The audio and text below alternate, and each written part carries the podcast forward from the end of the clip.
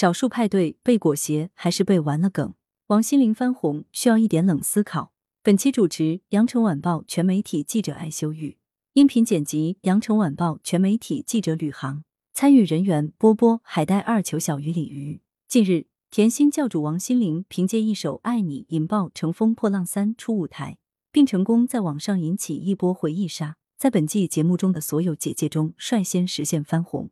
各大社交平台上，王心凌男孩你一票我一票，心灵八零还唱跳，王心凌概念股等话题也火速出圈。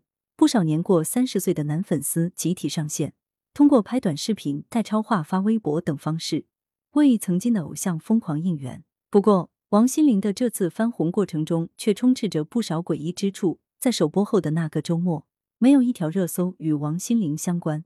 三天后，有关的讨论才开始逐渐冒头。各大音乐 APP 上，王心凌的歌曲屠了榜，这是他当年都没做到的事。待到王心凌男孩的话题成型后，又有不少博主跳出来表示自己不想被代表。王心凌的转型路走得如何？是什么原因造就了他这次翻红？我们又该如何看待网络上有关王心凌的种种梗？本期少数派对，我们一起来聊。来源：羊城晚报羊城派，责编：邵子恒。